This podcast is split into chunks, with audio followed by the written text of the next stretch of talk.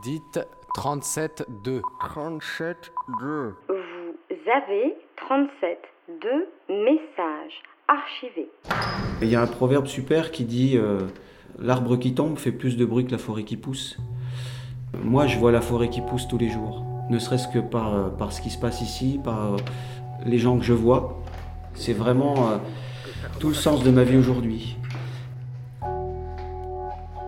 Cette semaine, dans 37.2, on oublie les vieilles croyances et on met de côté nos préjugés pour ouvrir nos chakras avec Christian, énergéticien. Il y a quelques années, il était sportif de haut niveau et même chanteur. Vous n'entendrez donc pas un hippie ou un homme complètement perché. Vous entendrez ici un homme qui a les pieds sur terre et la tête dans l'invisible. Il nous racontera comment son don aide les gens et comment il tente de faire évoluer notre société. Un petit pas pour lui, un grand pas pour l'humanité. Alors, je m'appelle Christian, je suis ostéopathe énergéticien, je fais un petit mètre 70, je n'ai plus beaucoup de cheveux, mais bon, j'ai un passé de sportif, je reste bien en forme, encore assez svelte. Euh, voilà. Comme je viens de le dire, aujourd'hui, je suis ostéo-énergéticien, mais bon, comme euh, bien évidemment euh, euh, les chemins sont, longs dans une vie, euh, je suis un ancien sportif. J'étais sportif de haut niveau dans les sports de combat, les arts martiaux. En 84, j'ai été vainqueur de la Coupe de France de full contact boxe américaine. Ensuite, j'ai voulu autre chose. Je suis devenu chanteur. Et donc, j'ai fait de la musique pendant pas mal d'années, sans vraiment un grand succès, même si j'ai été un petit peu au bout de mes rêves. J'ai fait ce que, ce que j'avais à faire dans ce domaine. Et puis, je me sentais tourner en rond avec toujours ces envies de, de briller, d'exister. Euh, euh, je me suis rendu compte que finalement, je me regardais le nombril. Ça a duré presque 40 ans. Et puis j'ai repris mes études avec ce souci de m'intéresser à l'autre. C'est là que j'ai commencé à me trouver moi, en fait. À l'école où nous avons appris l'ABC, la maîtresse avait des méthodes avancées. Comme il fut doux le temps bien éphémère, hélas où cette bonne fée régna sur notre classe, régna sur notre classe. Voilà, donc j'ai repris mes études à l'âge de 37 ans. Euh, j'ai fait de l'ostéopathie, euh, c'était 5 années d'études. À l'issue, euh, j'ai continué à travailler en tant que coach un peu sportif, de façon à pouvoir faire la transition euh, sans que ce soit trop douloureux euh, financièrement. J'ai fait du domicile. Et puis j'ai aussi bougé avec des musiciens. J'ai été l'ostéopathe de Johnny Hallyday en quelle année? 2009, sur son tour 66. Et ensuite, je me suis vraiment installé en, en tant qu'ostéo. Voilà.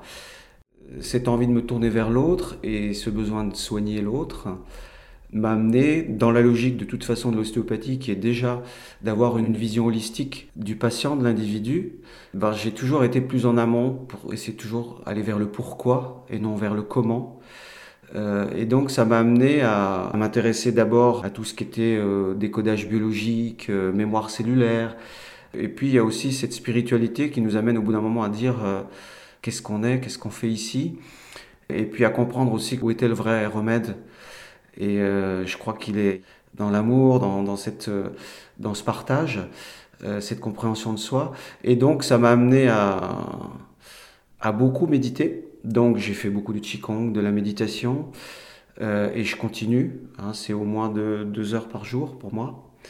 Et, euh, et là, les portes ont commencé à s'ouvrir, euh, c'est-à-dire que mes perceptions se sont affinées. Euh, J'ai laissé très vite le structurel, c'est-à-dire les techniques manipulatives. Euh, je travaille beaucoup plus en technique crânienne, en- où on écoute les flux corporels. Et puis, de fil en aiguille, je sentais euh, que je sortais même du corps, c'est-à-dire que je, sentais des, fils de tension qui m'amenaient ailleurs. Et donc, les premiers réflexes, ils sont de vite vous réfugier dans vos protocoles, dans ce que vous connaissez. Puis, au bout d'un certain temps, on se dit que bah, faut faire cet effort d'oublier la technicité pour pouvoir euh, aller ailleurs, en l'occurrence dans le ressenti. Et, euh, eh bien, c'est ce que je m'évertue à faire encore aujourd'hui. Euh, voilà.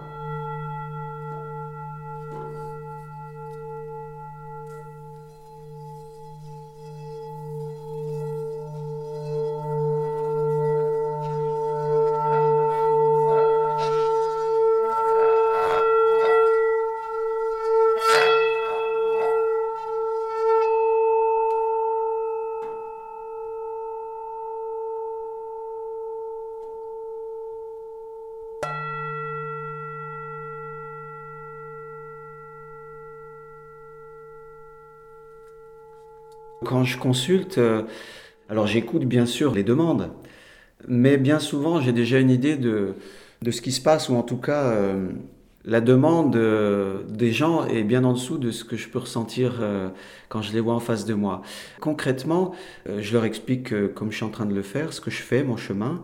Je leur explique que mon discours va être étagé, que je vais leur expliquer ce que je vois et ce qui se passe dans le corps physique, mais que euh, une émotion peut nous amener à, bloquer une vertèbre. Euh, des schémas de pensée nous amènent fatalement à recréer des schémas qui tournent en boucle, forcément, ils font comme la pensée.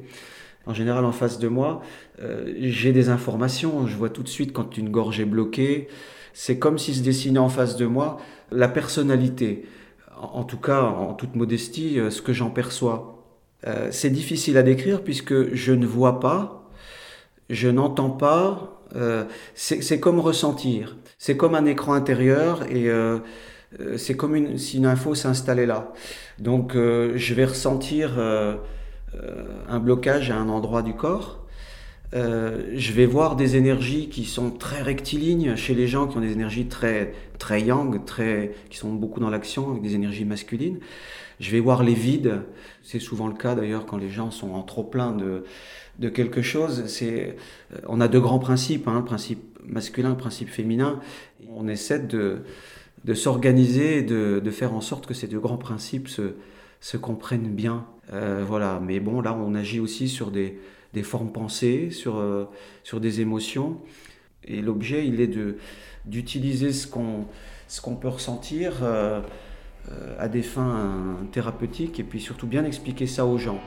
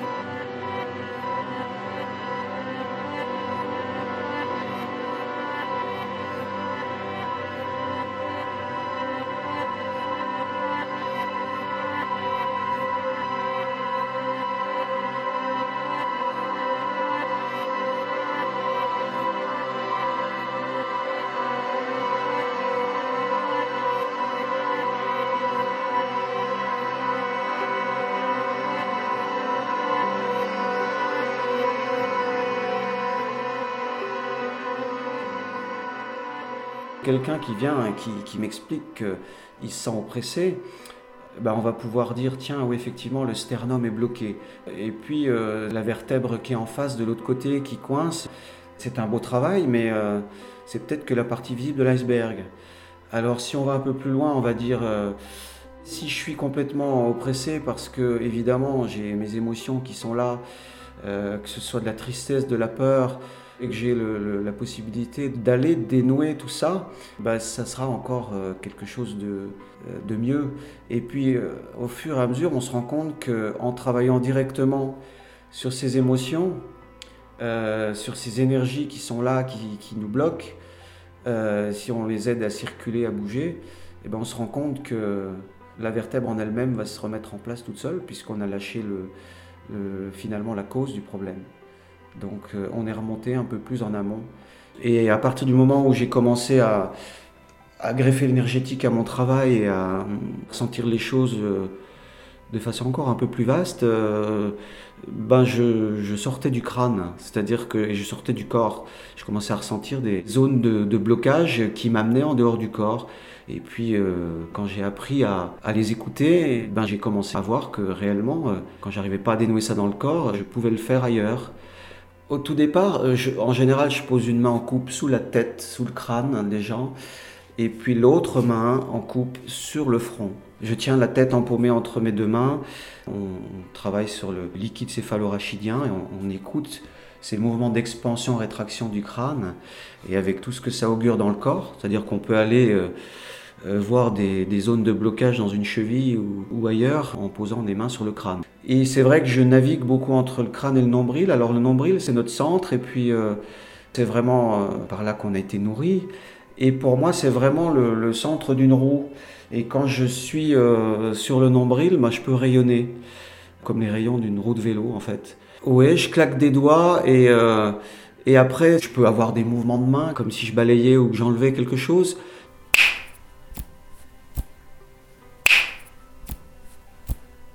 Et euh, en fait, quand je fais ça, c'est que euh, ça m'aide à, débloquer ou à répartir des énergies qui sont, qui sont stagnantes.